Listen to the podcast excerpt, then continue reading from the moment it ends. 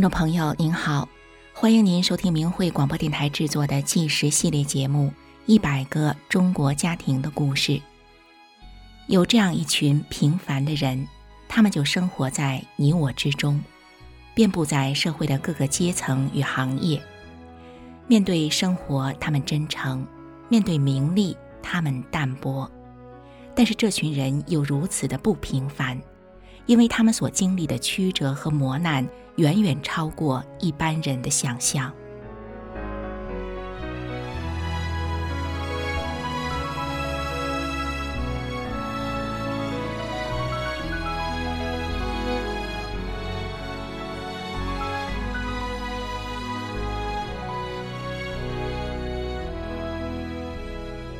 二零零二年，李颖才刚上小学五年级。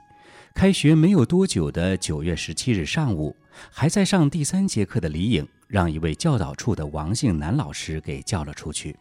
王老师引着李颖一边走一边说：“你去学习学习。”李颖纳闷地问：“为什么让我去学习？还有别的同学吗？”王老师并没有回答李颖的问题，依然说：“你去学习学习就行。”然后，这位王老师拽着李颖上了一辆停在校园里的黑色轿车。李颖被拽上车后，发现车里已经坐了四位大人，可这些人李颖一位也不认识，而车里这几个陌生人也全都不说话。这种沉默让李颖格外的害怕，她不知道自己将被带到哪去，不安的她只能在车上默默的坐着。那时的李颖才是个十岁的小女孩啊。车开了十五分钟，停在了一个陌生的地方，门口有两个警察守着。李颖下了车，跟着这些大人走进屋。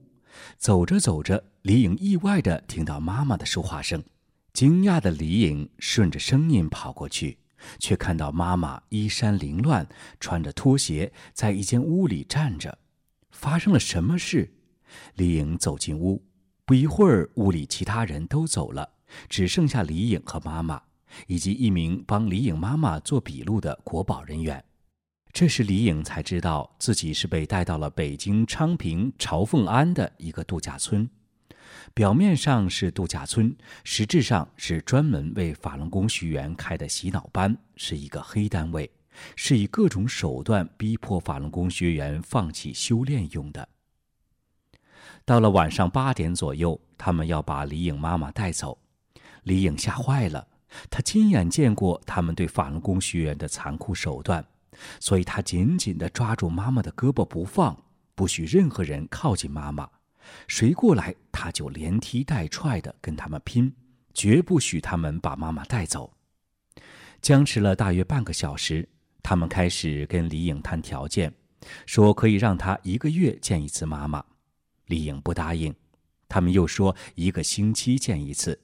说着说着，他们就强行把李颖妈妈给带走了。望着妈妈远去的背影，李颖不知道妈妈会被带到哪去，她的心里酸酸的。妈妈被带走后，李颖被单独留在了洗脑班。这些人就轮流播放各种污蔑法轮功的东西，强迫李颖看，并威胁她说。不转化就不让上学。转化的意思就是放弃修炼法轮功，放弃以真善忍来修炼自己。李颖被强迫看那些污蔑法轮功的材料，直到晚上十点多，他们才放开他，但是却不让他回家，强迫他住在那儿。听众朋友，我们可以想象。一个人待在这般不友善的陌生环境，这对一个十岁的小女孩来说是多么恐怖的一种处境啊！李颖感到无比害怕，于是她要求说：“放她出去，要不然就让她的老师来陪她。”李颖天真的想，老师不可能来陪她，所以他们就会放她回家。然而，没想到这些人神通广大的，竟然这么晚了还能把李颖就读的城北中心小学的班主任胡静之老师给找来。他们把胡老师和一个做负责转化工作的人和李颖安排在了一个屋里。胡老师就这样陪了李颖一晚。十岁的李颖接下来会受到什么样的待遇呢？洗脑班会放她出去吗？这一切究竟是怎么回事呢？事情或许可以从去年的元旦讲起。去年，也就是二零零一年的元旦，那天下着小雪。早上八点多，李颖跟着妈妈，还有从河北来的外公外婆、两位舅舅，还有小姨，一家七口人来到了天安门广场。广场上游客川流不息，他们在广场上打开了自己制作的横幅，横幅上面有几个大大的字写着“法轮大法好”，同时他们七个人也一起齐声高喊着“法轮大法好”。这条横幅是用大红布做的，有两米多长。“法轮大法好”这几个字是黄色的，红底配上黄字，很是显眼。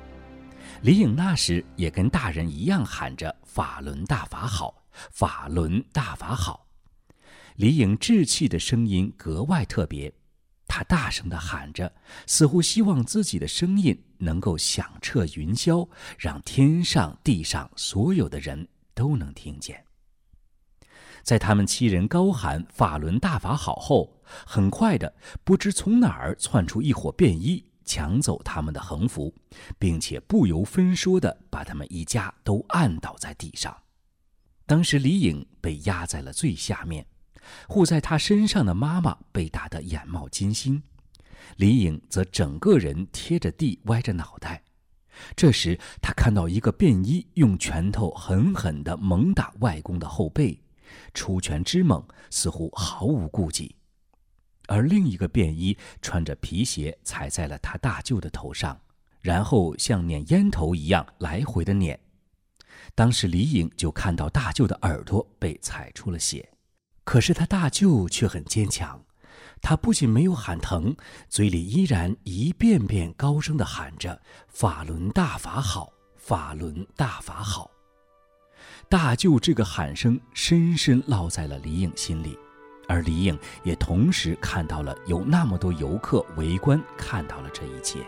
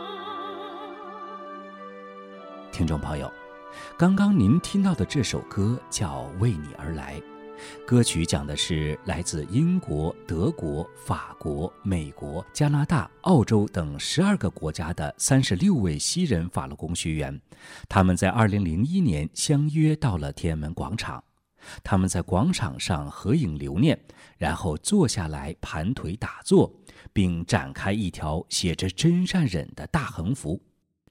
二十秒之后，几辆警察的面包车呼啸而至，车喇叭像疯了一样嚎叫着。一名来自加拿大的法轮功学员 Zenon Delniki 打开了藏在腿上写着“法轮大法好”的小横幅。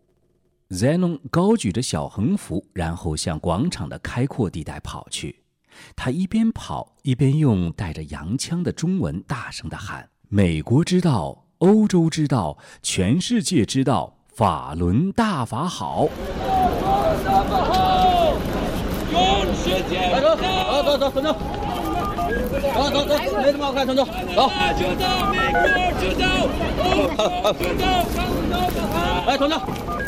Zenon 声嘶力竭地边跑边喊：“法轮大法好！”三个警察过来，将 Zenon 踢倒在地。一个大块头警察用拳头击打他的脸，把他打得鼻骨骨折。几分钟后，他们全部遭到中共警察逮捕。后来，中共当局因为害怕全世界都来关注这场对法轮功的非法打压，于是，在关押他们二十四至四十八小时后，将他们释放。李颖妈妈是在一九九八年开始跟着外公学练法轮功的，两个舅舅与小姨也全都修炼法轮功。当时的李颖才六岁，却因为经常生病，身体弱得连幼儿园都无法上。她跟着妈妈修炼后，这几年她已经健康的连一片药都不用再吃了。修炼法轮功的好处，李颖是有亲身体会的。当一九九九年中共政权开始对法轮功镇压之后，李颖妈妈与外公全家也希望让中国的百姓们能跟世界上其他人一样，都知道法轮大法好，不受中共造假宣传所欺骗。于是他们决定到天安门拉横幅。这次已经是外公全家第三次上天安门了，李颖则是第一次。外公全家前两次上天安门之后，他们都遭到了严酷的折磨。这次，李颖的外公和两位舅舅在派出所依然受到了残酷的折磨。后来，眼看着这样还不能迫使外公与舅舅转化、放弃修炼，他们就判了外公与小舅两年刑，而李颖大舅则被判了三年劳教。外公一家是河北怀来县人。从天安门被拉走的隔天，李颖的小姨就被带回到河北怀来看守所，因为小姨认为自己没有犯法，拒绝审讯，不报自己姓名。她被男犯人扒衣服、泼冷水，光着脚在雪地上冻。小姨因此绝食抗议对她施加的非法迫害。她绝水绝食，十一天之后，小姨已经是命在旦夕。看守所才赶紧放了小姨。幸好的是，小姨在离开看守所之后，命在旦夕的她，随着修炼法轮功，又逐渐恢复了健康。而李颖的外婆却下落不明了一年多。康复后的小姨，去年六月时，又和李颖妈妈两人因为给人讲法轮大法好的真相，又让警察给绑到怀来看守所里了。这次小姨被吊铐的昏死了过去，并且口吐鲜血，全身是伤。小姨的一把头发还被拽掉，露出了白白的头皮。后来小姨被骗到高阳劳教所，没经任何手续就遭到了非法关押，不让她出来。而李颖妈妈也因为绝食抗议迫害，已经奄奄一息的她，生命垂危。昌平派出所不敢收，李颖妈妈这才被释放。他东摇西晃地走出了怀来看守所。然而被放回家两个多月，李颖妈妈就被通知到唐山第一劳教所去。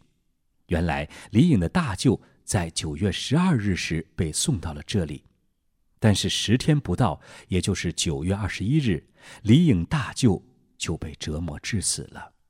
李颖妈妈看到已经整理过的大舅身上有伤，眼角湿润，已经清洗过的两个耳朵黑紫，嘴唇也有血。李颖妈妈往大舅右耳孔用手一摸，发现全是血。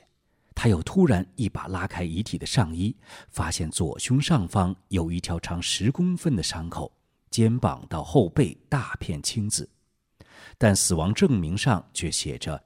因肾衰竭正常死亡，劳教所逼着李颖妈妈在协议书上签字，李颖妈妈要求法医验尸而拒绝了。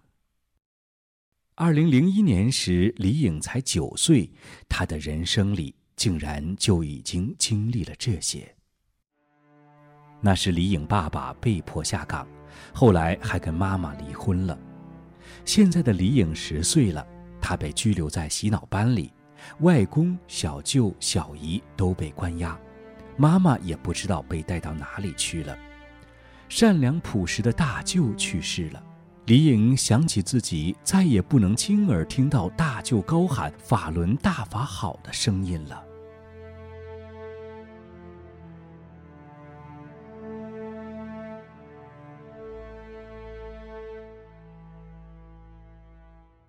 在洗脑班第二天早上，李颖一起来，他们不让李颖上学，继续强迫李颖看各种污蔑法轮功的录像。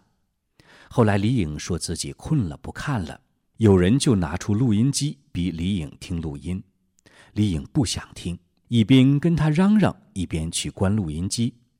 那人用胳膊挡着不让李颖关，并且嚷了起来说：“你不转化，不签字，就不让你回去上学。”接着又有人过来让李颖写与法轮功的决裂书，李颖拒绝，这人就写了一份让李颖抄，没想到十岁的李颖却回这人说：“我大舅死了都没写，我也不写。”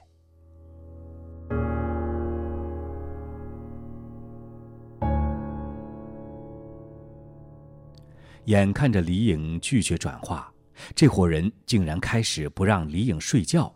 到半夜一两点钟都不让睡，用这种方式来折磨一个十岁的小女孩，想让她就此屈服。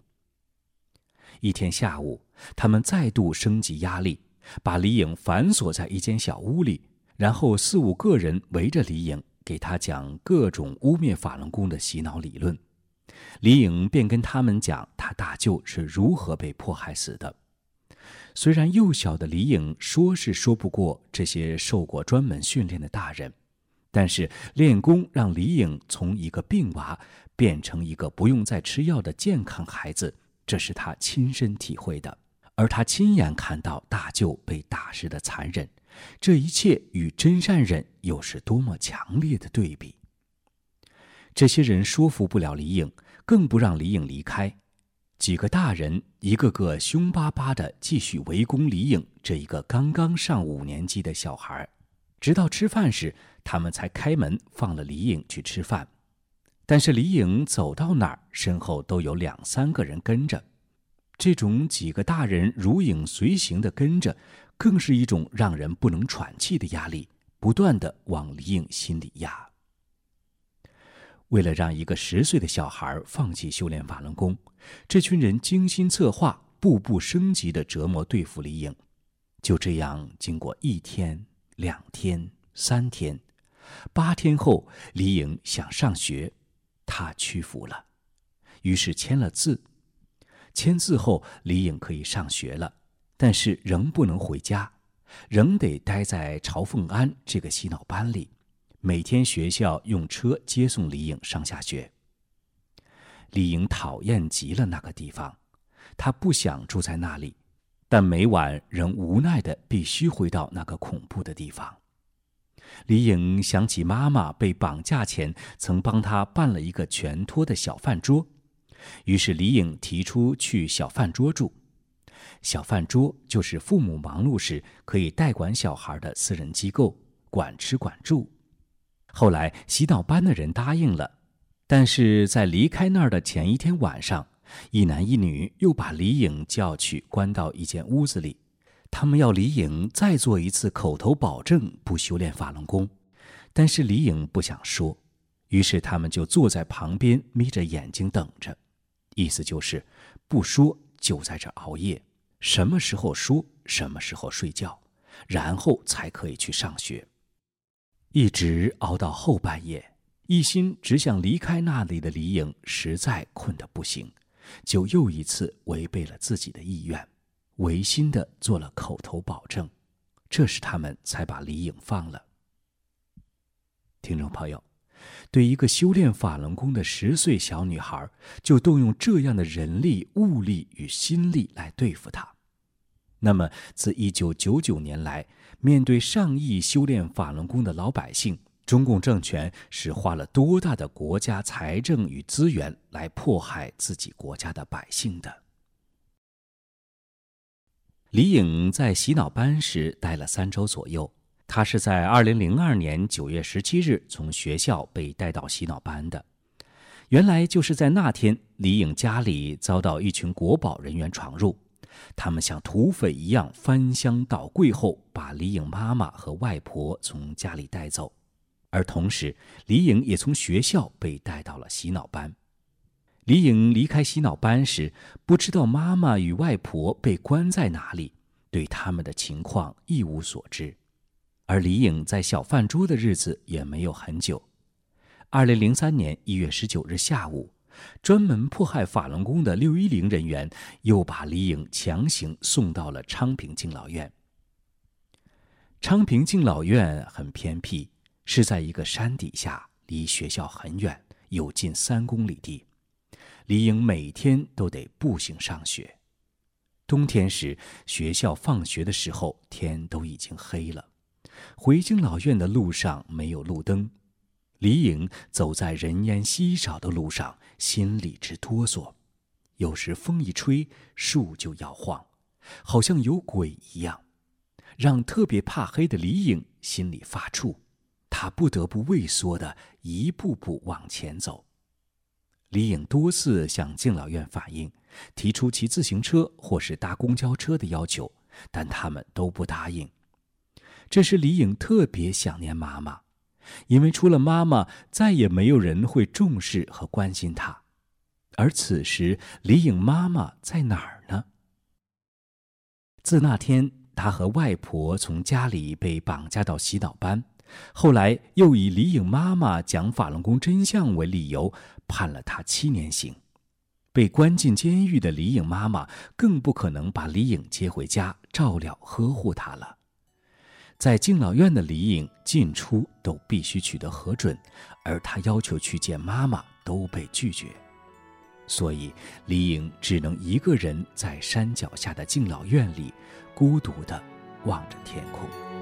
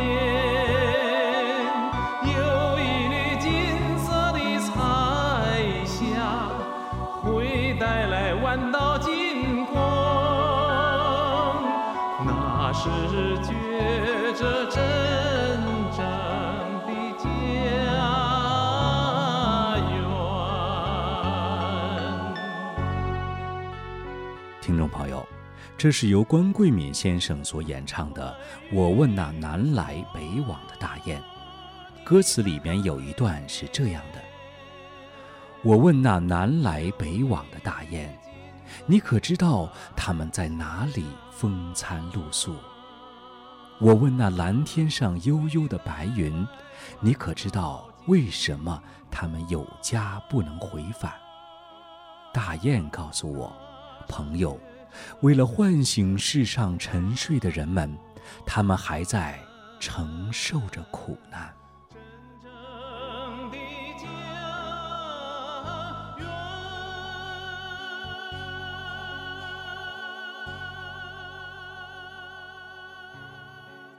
在敬老院里，就李颖一个小孩，有时放学晚了，饭凉了，也没人会给他热饭菜，李颖就得凉着吃，菜不够就吃水泡饭，饭不够就得饿着。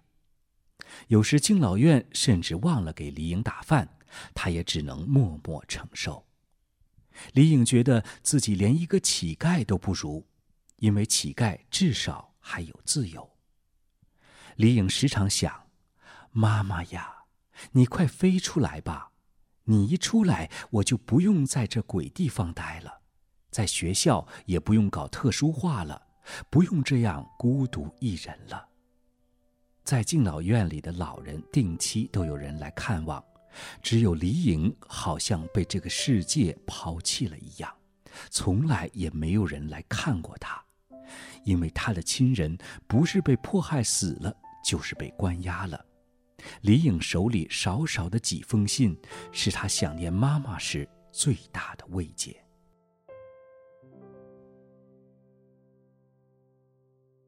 儿童节快到了，妈妈祝你节日快乐。我们好久没联系了，晚上打了几次电话也没人接。你过得好吗？有零花钱吗？挂号信特别贵，下次写信最好是邮平信，也能收到。不要用你的早点钱给妈妈邮信，记住，早点是要吃的，有个好身体，妈妈就放心了。每顿饭一定要吃饱。妈妈看你的照片，比以前瘦多了。妈妈照顾不了你，让你受苦了，要学会自己照顾自己，学会洗衣服。睡觉前刷牙，避免蛀牙。我现在的身体可比上次接见的时候强多了，最起码可以干一些力所能及的活了。放心吧，以后我们可以用电话联系，在敬老院帮那里的爷爷奶奶干点活。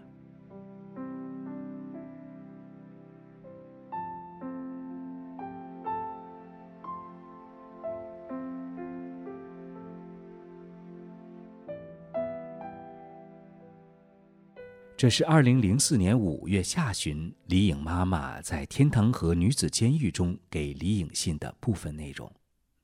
在这封信里提到的接见，是李颖在洗脑班与妈妈分开之后唯一一次再见到妈妈。这一天是二零零四年二月十六日，李颖记得特别清楚。李颖小舅来带她去见妈妈，这别提让李颖有多开心了。然而，小舅同时告诉李颖，小姨去年被迫害死了。去年的元月，劳教所把骨瘦如柴、命在旦夕的小姨送回来。回来后的小姨大脑已经痴呆，连外公和外婆都不认识了，浑身上下没有一件像样的衣服。两个月后就死了。再见到李颖。